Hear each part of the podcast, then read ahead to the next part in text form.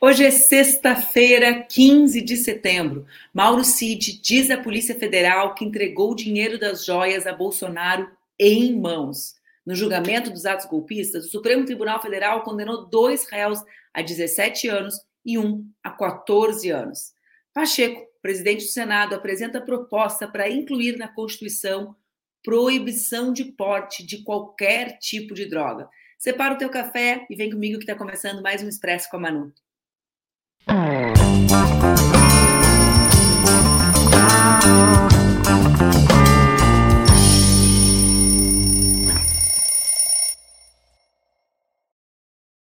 dia, bom dia, bom dia. Sextando em grande estilo aqui no Expresso com a Manu, meu programa que acontece entre segunda e sexta, às 7h30 da manhã, aqui nas redes do Opera Mundi, com transmissão simultânea nas redes Ninja.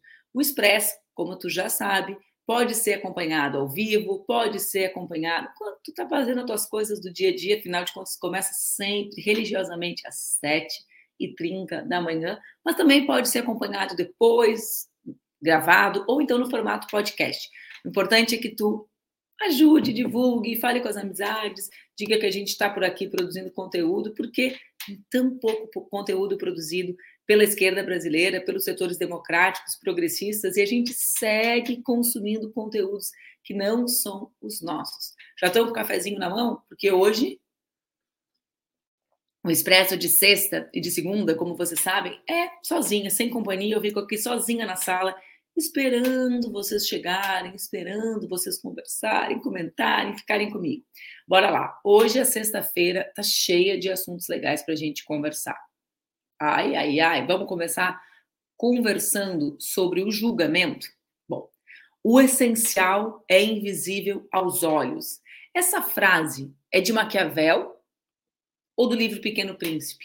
É do Príncipe de Maquiavel ou do Pequeno Príncipe de Saint-Exupéry?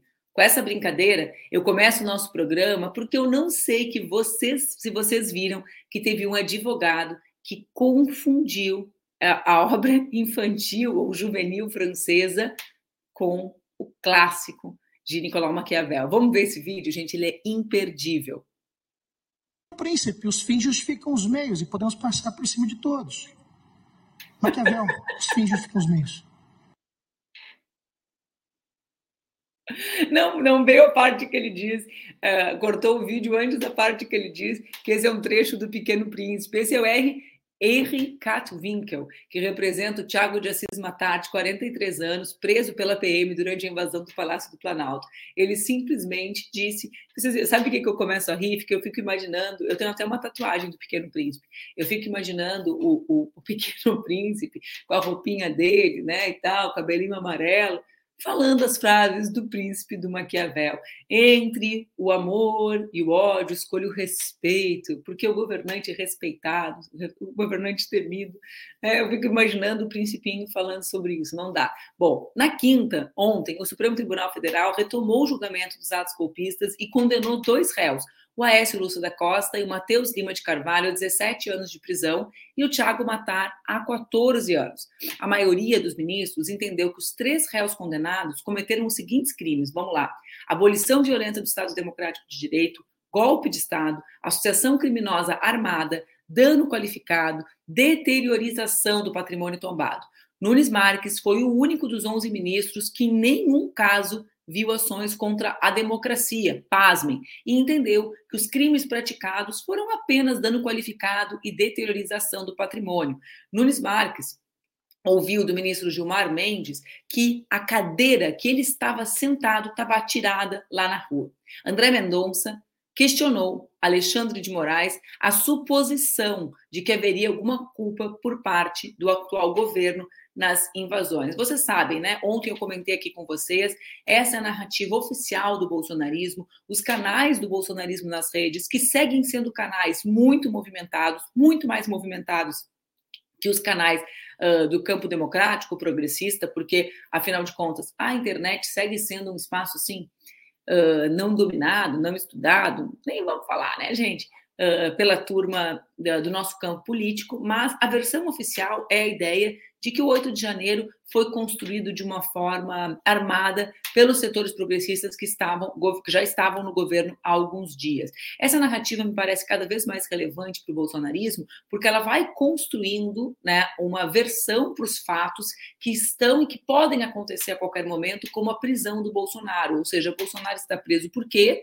Por causa de uma armação. Esta é a narrativa, né? Ele ainda não está preso, tá, gente? Eu estou dizendo a narrativa que vai, infelizmente, ainda não está preso. Vamos dar um gole no café esperando para poder, o dia que a gente vai poder abrir a latinha de cerveja para comemorar essa prisão. Por enquanto é só café mesmo, gente. Mas eles estão a toda velocidade construindo, reforçando essa narrativa para poder ter alguma saída, alguma escapatória, porque afinal de contas, a matéria de capa da revista Veja afirmou que a delação do Mauro Cid traz à, à Polícia Federal a afirmação de que ele entregou o dinheiro em mãos de Jair Bolsonaro. O Cid admitiu ter participado da venda dos dois relógios de luxo recebido pelo Bolsonaro. No ponto mais sensível do depoimento, ele confirmou ter repassado o dinheiro obtido no negócio das vendas desse patrimônio público ao Bolsonaro em mãos. Seriam 68 mil dólares. O depoimento do Cid também desmontou a versão de que Bolsonaro desconhecia o negócio e não havia recebido nenhum dinheiro proveniente da venda da venda dos itens. Ele que, que ele diz? Ele diz que o presidente estava preocupado com essa vida, com a sua vida financeira, que ele já havia sido condenado a pagar várias multas. A ideia de vender as peças, portanto, surgiu de uma necessidade de levantar recursos para bancar as despesas do Bolsonaro. Quem não lembra da campanha do Pix, né?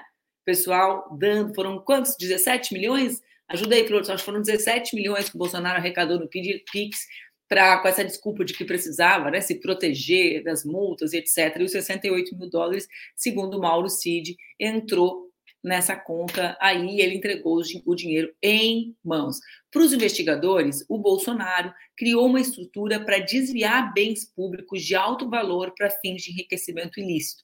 Faltava, porém, uma informação fundamental para fechar a investigação a materialização, a prova de que ele recebeu o dinheiro proveniente desse negócio ilegal.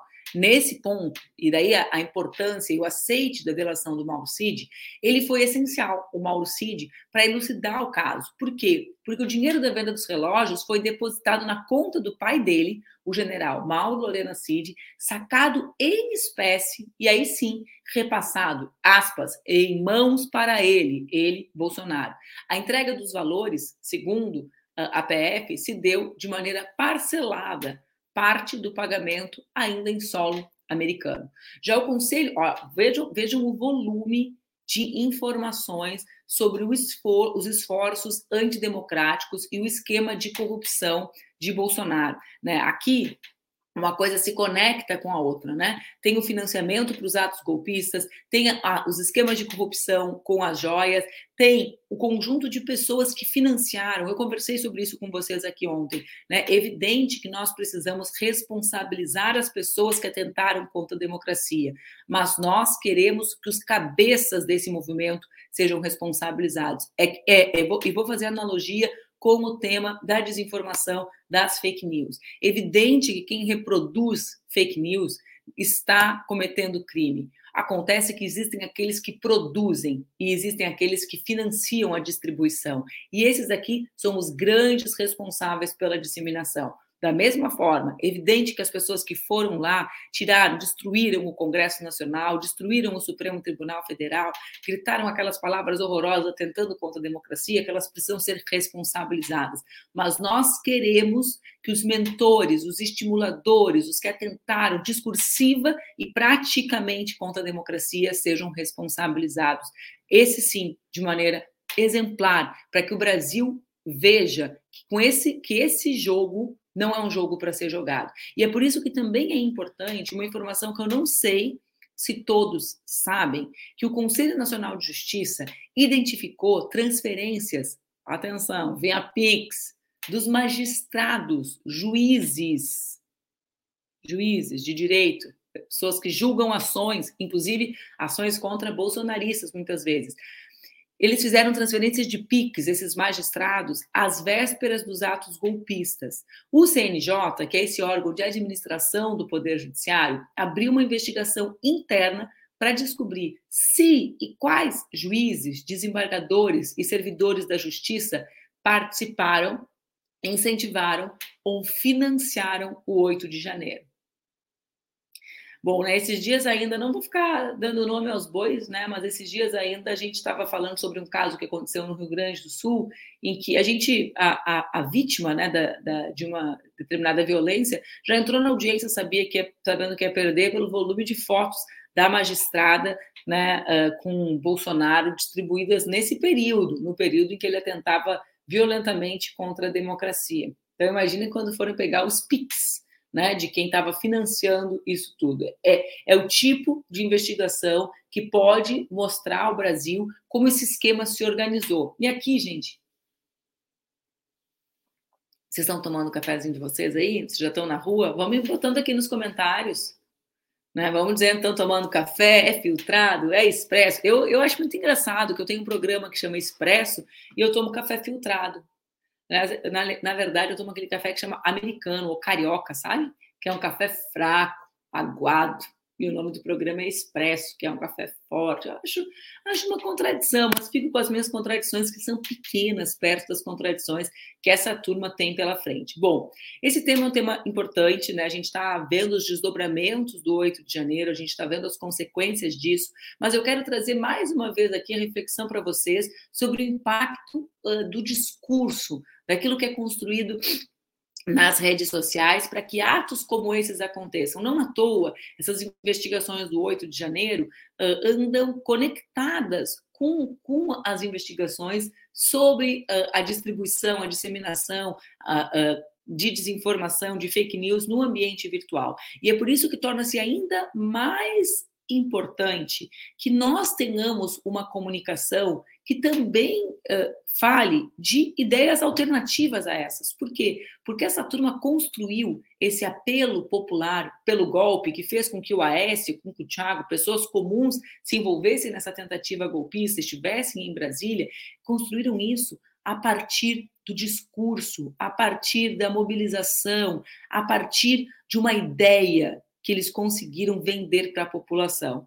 E as ideias são: nós sensibilizamos a população às nossas ideias a partir de maneiras que não são apenas as objetivas, mas a partir da, da forma como essa comunicação se estabelece também subjetivamente. É por isso que a gente precisa prestar atenção no que a gente está produzindo de comunicação e qual é, qual é a ideia qual é o sonho né, desse Brasil unido, desenvolvido e justo? Como falar sobre esse sonho para a população. Não é um tema fácil, gente, mas ele é necessário. A gente continua achando, né, continua abstraindo os caminhos que eles percorreram para chegar até lá. Vocês todo mundo me criticando pelo meu café fraco, vocês vão ver só.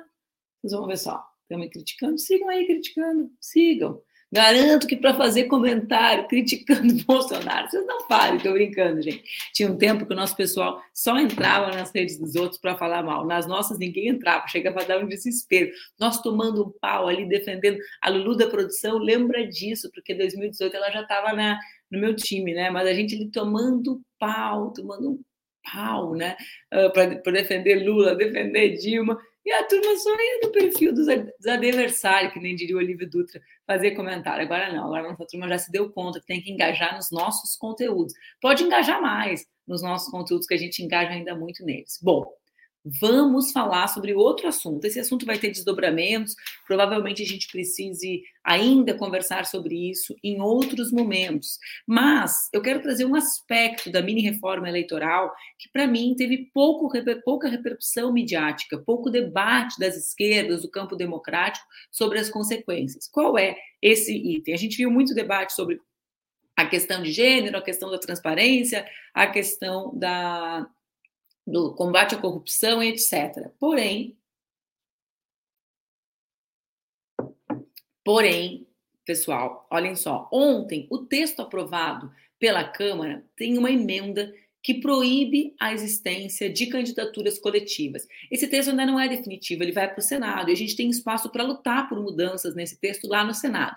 Mas qual é a relevância da gente compreender o que significa o veto às candidaturas coletivas. Vocês sabem o que são mandatos coletivos? Vamos lá.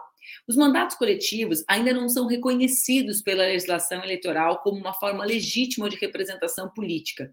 Consequentemente, a previsão legal, ou seja, a previsão legal da existência, é um dos principais desafios para a gente superar as lacunas da lei eleitoral para assegurar juridicamente a legalidade dos mandatos coletivos e das suas dinâmicas internas e externas, além da garantia de extensão de direitos eleitorais para todas as pessoas que se envolvem, sejam co-deputadas, sejam co-vereadoras, vereadores. Em 2018, para vocês terem uma ideia, foram 10 candidaturas, só 10 candidaturas coletivas aos legislativos estaduais e federal em todo o país, sendo eleitos para as assembleias legislativas de Pernambuco, Minas e São Paulo e também para a Câmara dos Deputados. Todos os mandatos coletivos foram representados por mulheres negras. Em 2022, o Brasil registrou um recorde dessas candidaturas. Foram 213. Atualmente, 28 candidaturas coletivas exercem mandatos no Poder Legislativo.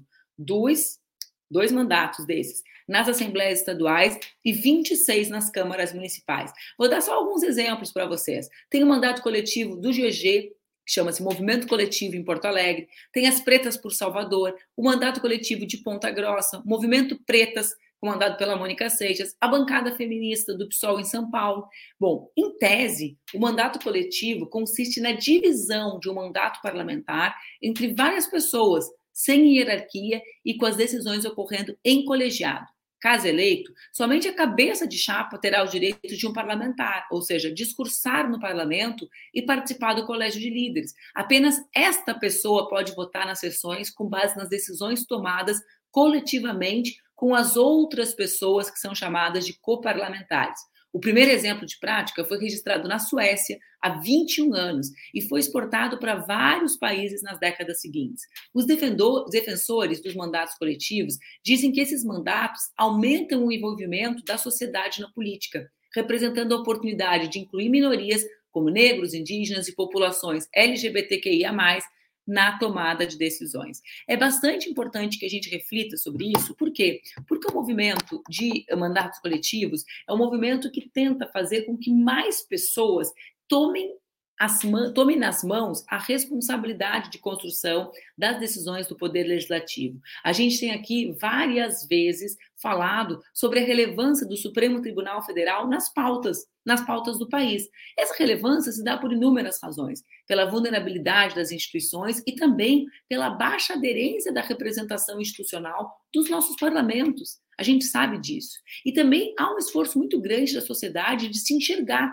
e muitas vezes, se a gente constrói a candidatura separado, é muito difícil que uma mulher se eleja, que uma pessoa LGBT se eleja. Então, as candidaturas coletivas também é uma forma de a gente colocar numa mesma candidatura várias quantidades de voto que seriam insuficientes isoladamente. Então, vamos, eu vou dar um exemplo. Precisa de 5 mil votos para eleger uma vereadora em Porto Alegre. A, a pessoa, a liderança política, a mulher, por exemplo, a mulher negra, tem 2 mil votos consegue, né, chega naquele limite dos dois mil votos. Bom, uma outra liderança popular de um bairro de um, uh, consegue mais 500, a pessoa LGBT mais 500, e com isso, diversas candidaturas mais vulneráveis, inclusive porque não são do, da, das direções majoritárias dos seus partidos. A gente sabe que os partidos muitas vezes reproduzem a, a desigualdade de condições no acesso aos recursos do financiamento, no tempo de televisão, nos panfletos que vão ser distribuídos. Então, essas candidaturas também têm um sentido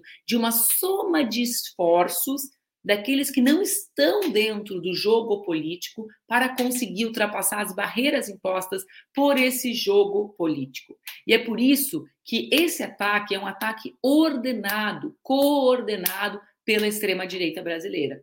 Eu sei, um setor muito grande da esquerda ainda é pouco envolvido nessa discussão. Eu sei disso. Eu acompanho, eu lembro quando em 2016 eu propus que as nossas candidaturas fossem coletivas, muita gente ainda pensava na, com a cabeça no outro tempo. Né, no tempo em que ser parlamentar era algo que construía uma força individual. Cada vez mais, essa força individual precisa se distribuir né, coletivamente. Agora, vamos ver o GG. O GG ele é a pessoa que coordena no sentido que tem a visibilidade, né, que tem lá o nome na urna, o nome no painel do mandato coletivo uh, dos vereadores em Porto Alegre. O primeiro mandato coletivo da história de Porto Alegre, que é a minha cidade. Bonitinho, GG, saudade dele. Fala, GG, vem. A população. E nós nutríamos a expectativa de que com a mini reforma em discussão e votação no Congresso Nacional, nós teríamos pela primeira vez o reconhecimento na legislação da nossa existência. É isso que previa o texto base da mini reforma. Mas o que nós vimos ontem e se consolidou hoje no Congresso Nacional foi uma articulação da extrema direita, do bolsonarismo, com o protagonismo de dois deputados gaúchos, Marcel Van Hatten e Bibo é. Nunes, para construir um profundo ataque antidemocrático. Não só rejeitaram aquilo que previa o texto base, como apresentaram uma emenda que veda, veta a possibilidade de candidaturas coletivas nas eleições proporcionais. Eu não tenho dúvida que isso é simbólico do êxito dos mandatos e candidaturas Exatamente. coletivas, que tem tido importantes resultados eleitorais e muito destaque na sua ação legislativa. Eu tenho bastante orgulho de aqui em Porto Alegre. Com...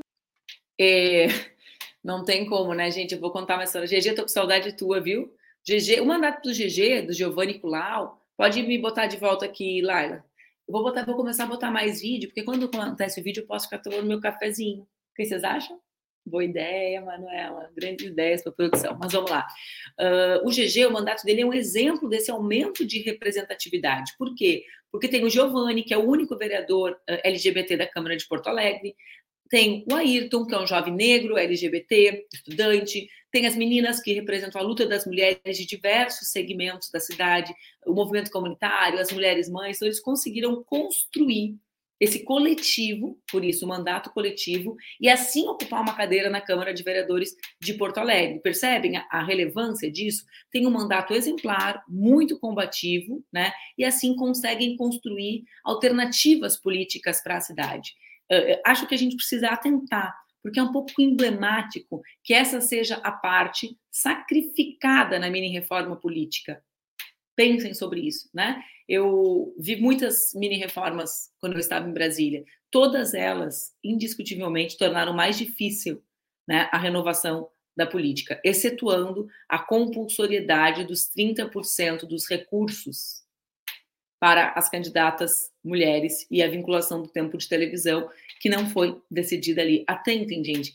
Uh, é, é, difícil falar sobre isso, mas assim uh, há um esforço grande para a perpetuação das pessoas nos espaços de poder. Sei disso porque sei quantas vezes eu ouvi. Por que, que não é concorrer mesmo de novo se eu tinha 500 mil votos para deputado? Por que, que não é concorrer a deputado estadual? Né? Poucas pessoas compreendem a ideia de que o parlamento não precisa ser para sempre, né? De que é possível renovar, transformar e que esse, essa, esse espaço, né? Precisa, precisa, enfim, ser ocupado de maneira plural, de maneira diversa e de maneira coletiva. Um beijo para o GG, nosso vereador em Porto Alegre, e a gente tem que seguir na luta para que os mandatos coletivos sejam reconhecidos, impedindo que isso avance no Senado Federal. Falando em Senado, gente, vamos falar de. Ai, ai, olha o cafezinho pegando. O presidente do Senado, Rodrigo Pacheco, apresentou ontem uma proposta para mudar a Constituição e incluir no texto que a posse e o porte de qualquer droga serão considerados crimes. O ministro, o Pacheco vai proibir o açúcar, vai proibir o Lexotan, vai proibir, vai proibir coisa pra caramba por aí. Será que o uísque vai ser proibido em Brasília também, pessoal? Pessoal, pessoal, pessoal.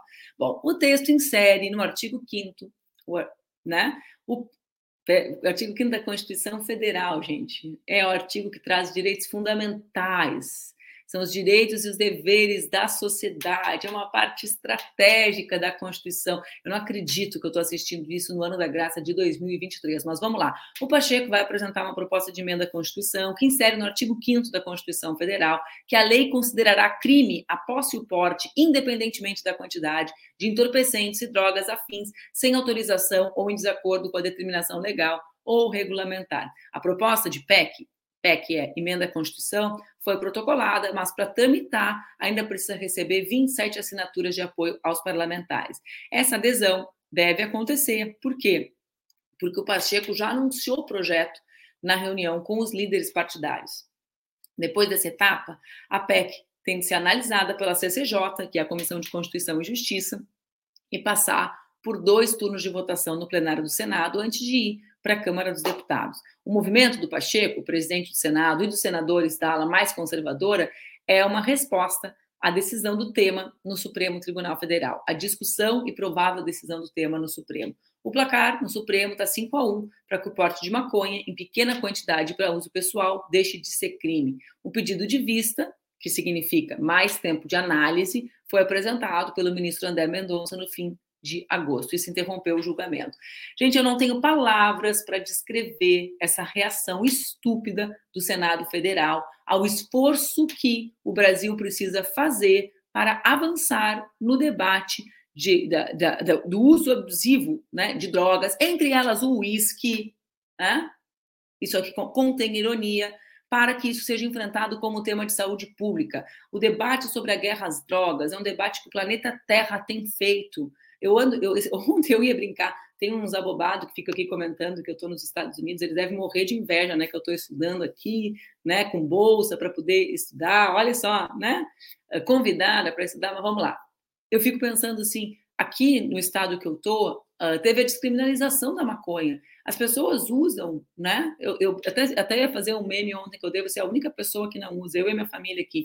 Mas as pessoas usam, né? De maneira ok. Não vi ninguém fazendo nenhum absurdo por isso. E isso diminui a violência que é o tema central da população brasileira. Não dá mais para a gente fazer de conta que não, que não conhece o resultado do fracasso da guerra às drogas. Não dá mais. Então, essa, essa proposta do Senado é uma piada com o povo brasileiro que vive ameaçado por uma guerra que coloca panos quentes no debate sobre o uso abusivo de uh, entorpecentes como uma questão de saúde pública, porque não resolve. As pessoas dependentes, as pessoas que fazem uso abusivo, não têm tratamento adequado no nosso país e, ao mesmo tempo, submete o povo inteiro a uma violência provocada pelas decisões do Estado. E mais do que isso, faz com que nós tenhamos uma das populações carcerárias maiores do planeta Terra,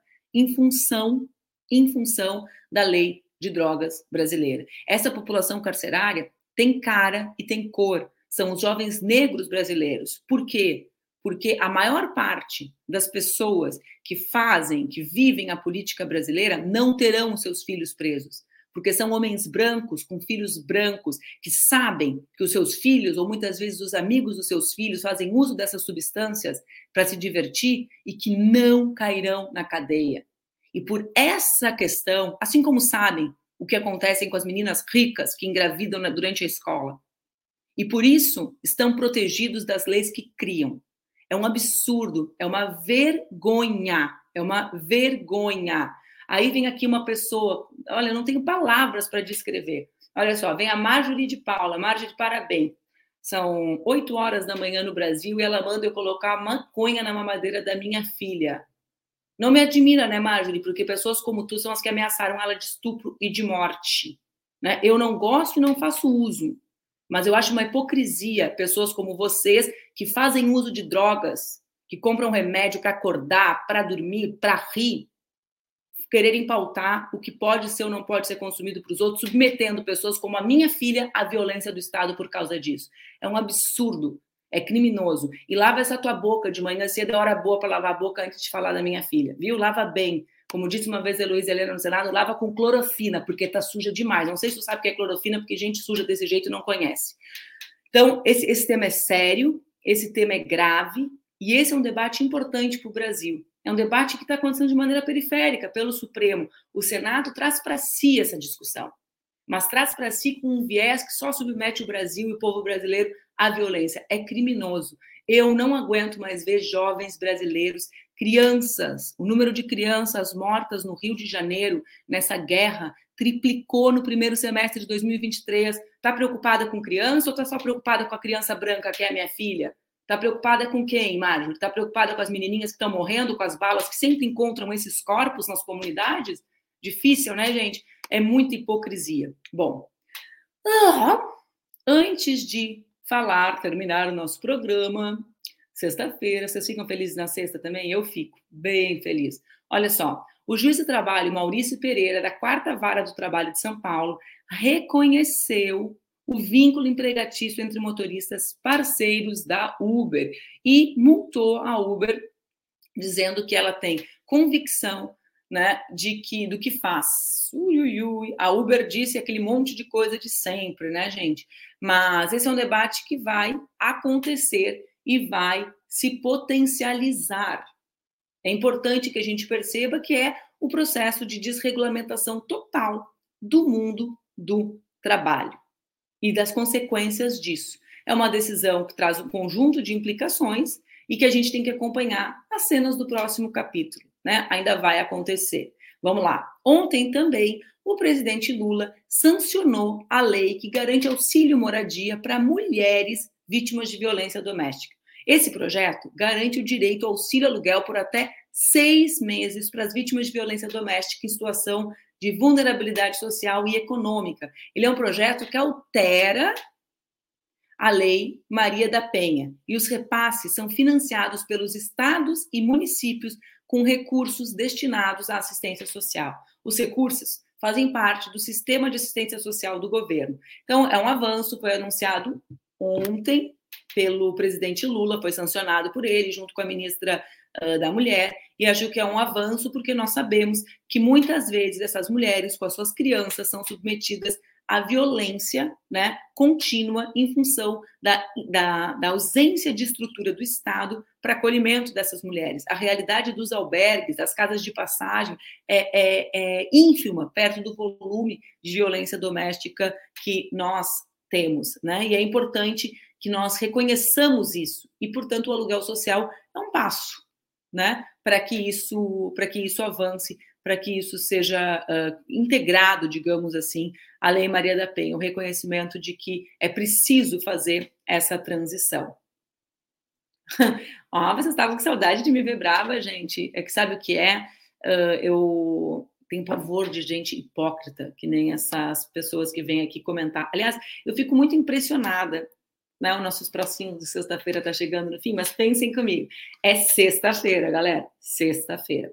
Eu estou aqui estudando, são sete e cinco. Né? vou terminar o expresso, vou pegar minha filha, vou levar na escola, vou pegar os meus livros e vou escrever e ler sobre internet, sobre liberdade, sobre capitalismo. Estou lendo o livro da Nancy uh, Fraser hoje. A Biga disse que eu mesmo brava. Biga, tu não pode falar isso que tu está mentindo, que tu já me viu muitas vezes deselegante na braveza. Quem me conhece há muito tempo não pode dizer que eu sou elegante brava, não. Mas eu fico pensando, sexta-feira, oito horas e quatro minutos, a pessoa vem aqui sem lavar a boca suja para falar da minha filha e para fazer um debate rebaixado sobre um dos temas mais importantes da sociedade brasileira, que tem relação com a violência profunda que o povo brasileiro vive, que tem relação com a morte das crianças nas comunidades, dos jovens negros com os futuros interrompidos. Ela vem aqui falar e se acha não, pessoal. Aí não dá, aí, aí, aí não dá, entendeu? Mesmo com o meu cafezinho já tomado, eu já até, ó, vou até mostrar para vocês.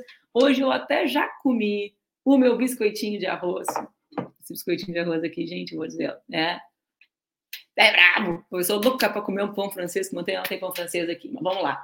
A pessoa tá aqui na paz, aí a pessoa, não dá, gente, não dá, sabe? Vocês precisam ir para o lugar de vocês, e o lugar de vocês é refletindo, paradinho. Pode ser na igreja, esse pessoal está sumido da igreja, eles adoram falar de igreja, estão sumido da igreja, vai na igreja, conversa com Deus, conversa mais consigo mesmo, tenta realizar alguma coisa na vida, porque sexta-feira, 8 e 6 da manhã, vir aqui botar o mau humor, o rancor, a violência, não dá não.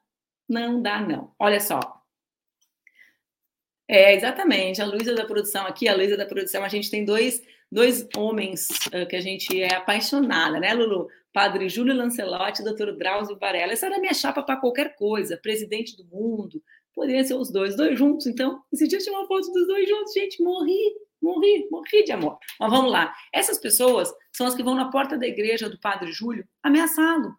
São essas pessoas, esse tipo de gente, né? Esse tipinho esse tipinho de gente que fala sobre isso. É isso, gente. Sexta-feira, desejo. Pra... Ah, eu queria conversar com vocês também descobrir coisas que não, não dá tempo de tudo, gente.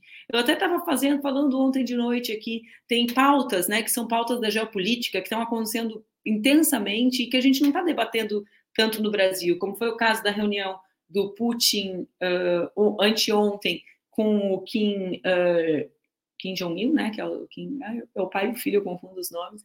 Uh, agora eu vou ficar aqui, vamos ver se a Luísa me ajuda, se é o Kim Jong-il ou Kim Jong-un, tá vendo? Kim Jong-il, né, é o que está no, no poder da, da, Coreia. Mas teve essa reunião que teve bastante impacto. Tem o tema da ação do governo americano contra a Google né, e o monopólio, que é algo que pode, vai levar dois meses esse julgamento. Mas eu vou ver se eu consigo fazer uh, um programa maior sobre isso para que a gente para que a gente consiga entender as dimensões, né, dos impactos disso, do que pode acontecer então, uh, tem, bastante, tem bastante coisa aqui, tem bastante assunto para a gente tratar, mas não dá, o Expresso dura 30 minutos, já estamos nos 36, e hoje é sexta-feira. Eu vou sair, vou lá ler a Nancy Fraser para começar a escrever mais um capítulo da minha tese. Mais um foi uma hipocrisia. Se meu orientador olhar aqui, vai dizer mais um, Manuela. Nós estamos tentando escrever. Mas vamos lá. Um beijo grande, fiquem bem, se divirtam, gente, sejam felizes. Porque, como diria Belchior, a felicidade é uma arma quente. Peguem essa arma chamada felicidade nas mãos, porque a vida, pessoal, com essa cara, com esse rosto, com essas pessoas na volta, é uma só. E na vida eterna, nós não encontraremos essa galera do mal, do mal, do mal. Eles estarão num lugar diferente do nosso. Um beijo, boa sexta, se divirtam, sejam felizes. Segunda-feira, às 7h30 da manhã, a gente tem mais um expresso por aqui. Fiquem bem. Ah.